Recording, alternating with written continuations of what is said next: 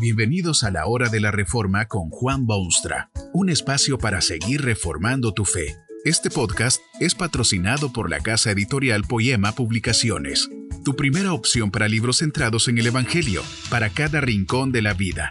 Para ver los nuevos libros de este mes, visita nuestra página www.poema.co. Ahora escuchemos a Juan Boonstra con el programa de hoy. Este siglo ha sido testigo presencial de un curioso fenómeno. Se ha separado a la raza humana en dos categorías, los menores y los mayores. La división se ha hecho al nivel de la edad, de modo que entre los 15 y los 20 la gente pasa de minoría de edad a mayoría. Dejan de ser niños y se convierten en adultos. Más curioso aún es el hecho de que esta división se hace mayormente en lo que respecta a las diversiones. Cada vez hay más horas libres y, en muchos casos, mejor remuneración que han producido un incremento en la industria de las diversiones. Nuevas cosas que ver, distintos lugares que visitar, libros que leer. Y más curioso todavía es que en muchísimos casos se designan estas diversiones como prohibido para menores o para adultos solamente y otras clasificaciones similares. No cabe duda que hay cosas que son y deben ser para adultos solamente y prohibidas para menores, hasta en el más sagrado libro hay cosas que no es aconsejable compartirlas con los niños. La Biblia habla con crudo realismo del pecado y de la violencia humana y del abismo del mal. Sería ilógico pensar que los productores de diversiones, libros, historietas, películas, programas, juegos, cines y teatros produjesen solamente material aceptable para los niños. Pero muchas de estas cosas están muy lejos de ser puras y santas. En su gran mayoría lo que es prohibido para menores lo es porque incluye dimensiones que rayan en lo inmoral. Estas cosas no conducen al hombre a combatir el mal y destruir la corrupción, sino que más bien lo llevan a degenerarse, debilitarse y ensuciarse. Mucho de lo que se ofrece como prohibido para menores lleva más bien a las posilgas del mal y al fango de la inmoralidad. Transforma a sus víctimas en niños que jamás llegan a ser adultos. Cuando algo se ofrece para adultos solamente, es casi seguro que es una sutil invitación para tomarse unas vacaciones morales. Estas diversiones son muy populares, Parece que hay millares de seres humanos que jamás han alcanzado la madurez y siguen siendo menores, porque en muchas cosas la edad poco tiene que ver con el discernimiento. Si no fuera porque hay tantísima gente cuyos cuerpos han crecido y llegado a ser adultos, pero cuyas emociones se han estancado en la adolescencia, este tipo de diversiones no sería tan popular. En el fondo de este concepto de lo que es un adulto y lo que es un menor, hay ideas muy tergiversadas.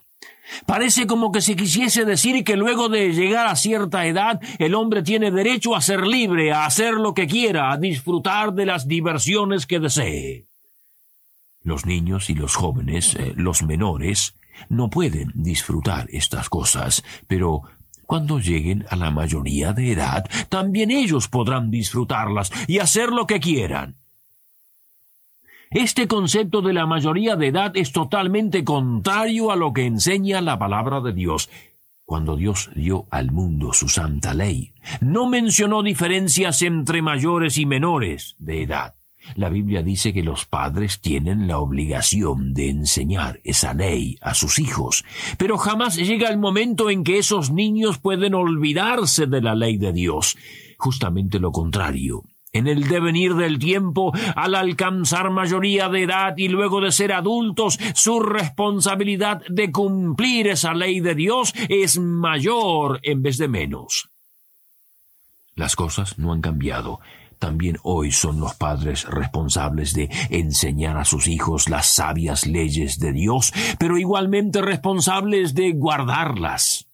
Al obtener madurez, el creyente presta cada día más cuidadosa atención a lo que Dios le dice en vez de menos. El problema consiste en que hoy en día mucha gente cree que la fe cristiana es para menores solamente. La verdad es que con los años el hombre debe hacerse más puro en vez de menos, más honesto, más adulto. Eso sí, que es madurez y mayoría de edad. Este concepto moderno de la madurez produce otro problema. ¿Cómo llega uno a ella? ¿Cómo llega el hombre a ser genuinamente adulto? La respuesta parece ser que se llega por la vía de la experiencia. Usted mismo ha oído a quienes afirman que si uno obedece las leyes de Dios jamás pasa de ser un adolescente. Lo que se necesita es andar por esos caminos y experimentar con las cosas y aprender, aprender, aprender al hacerlo. De ahí que mucha gente no se considera completa o madura hasta no haber andado en toda clase de lugares y leído toda clase de libros y visto toda clase de películas y haber hecho toda clase de actos que un asunto extrafamiliar y que noches afuera y quién sabe qué otras experiencias furtivas y escondidas. Hay algo muy triste en este concepto de la madurez humana, porque usted sabe que todo esto conduce a una inmoralidad espantosa, al debilitamiento de los lazos familiares y la destrucción de la fibra misma de la sociedad.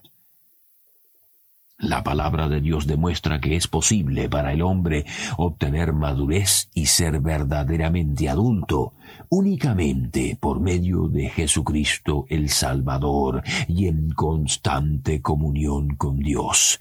Usted sabe que Jesucristo era y es el mejor exponente de la madurez genuina. Vivió según los deseos de Dios y venció toda tentación. Ahora, se sienta a la diestra de Dios y es posible para el ser humano aferrarse a Él y ser partícipe de su vida abundante. Solo aquellos que se entregan a Cristo obtienen madurez genuina. En su carta a los Efesios, Pablo hablaba de ese varón perfecto, el hombre ideal, el que ha llegado a su mayoría de edad.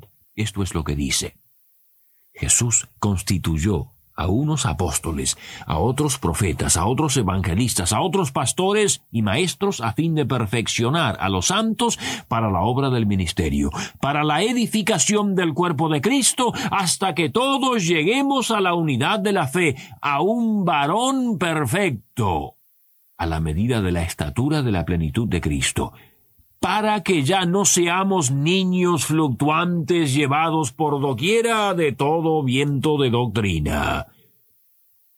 Este pasaje bíblico menciona el varón perfecto, el que ha obtenido mayoría de edad, el que sabe y conoce y discierne claramente.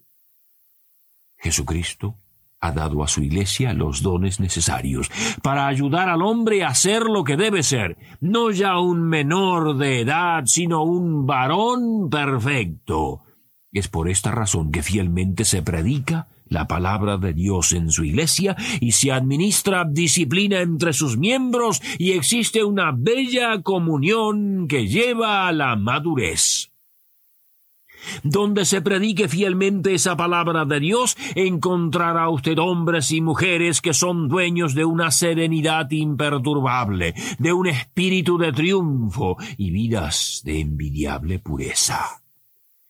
Esto no quiere decir que la Biblia ofrece una pastilla milagrosa que alguien la toma y ya es puro o adulto o mayor de edad. Es extremadamente difícil y largo eso de perfeccionar al hombre.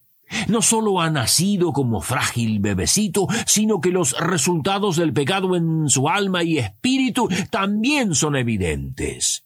En muchos casos, este proceso de madurez empieza al nacer y ser un niño bautizado, y aumenta cuando crece en un hogar cristiano, y sigue cuando llega a la adolescencia, y empieza a manifestarse en los años de madurez, y se pone cada vez más vigoroso y bonito bajo la constante prédica del mensaje bíblico. Donde esa palabra divina se predique fielmente, podrá usted descubrir hombres y mujeres que son puros y en camino a la perfección.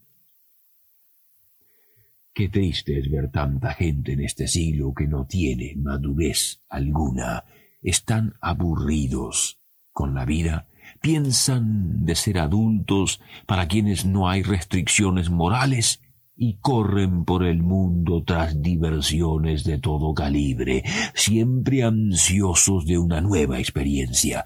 Nunca la encuentran, nunca llegan a ser adultos. Sus apetitos de vicio jamás se satisfacen y mueren al fin, acostumbrados tan solo al desengaño, el vacío, desilusionados y sin esperanzas. Esto es lo que inexorablemente ocurre a quienes creen que ser adulto significa hacer lo que uno quiere. Nadie es tan adulto como eso. La paga del pecado es la muerte. Dios dijo esto y es tan cierto hoy como siempre lo ha sido.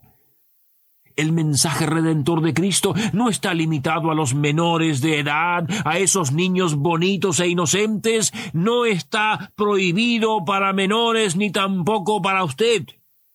Si usted se arrepiente de sus pecados y se vuelve a Cristo y le sirve diariamente en medio de su iglesia, usted descubrirá un aire de triunfo, de satisfacción, de serenidad, de certeza que es mil veces mejor que todas las experiencias habidas y por haber.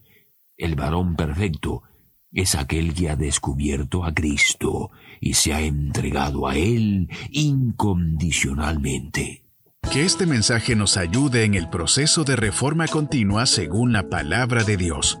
Si quieres profundizar en la exposición bíblica, puedes buscar más recursos en www.poema.co. Allí encontrarás libros que te ayuden a entender la palabra de Dios y aplicarla a tu vida. Poema, el Evangelio para cada rincón de la vida. Nos vemos en el próximo episodio de La Hora de la Reforma con Juan Bonstra.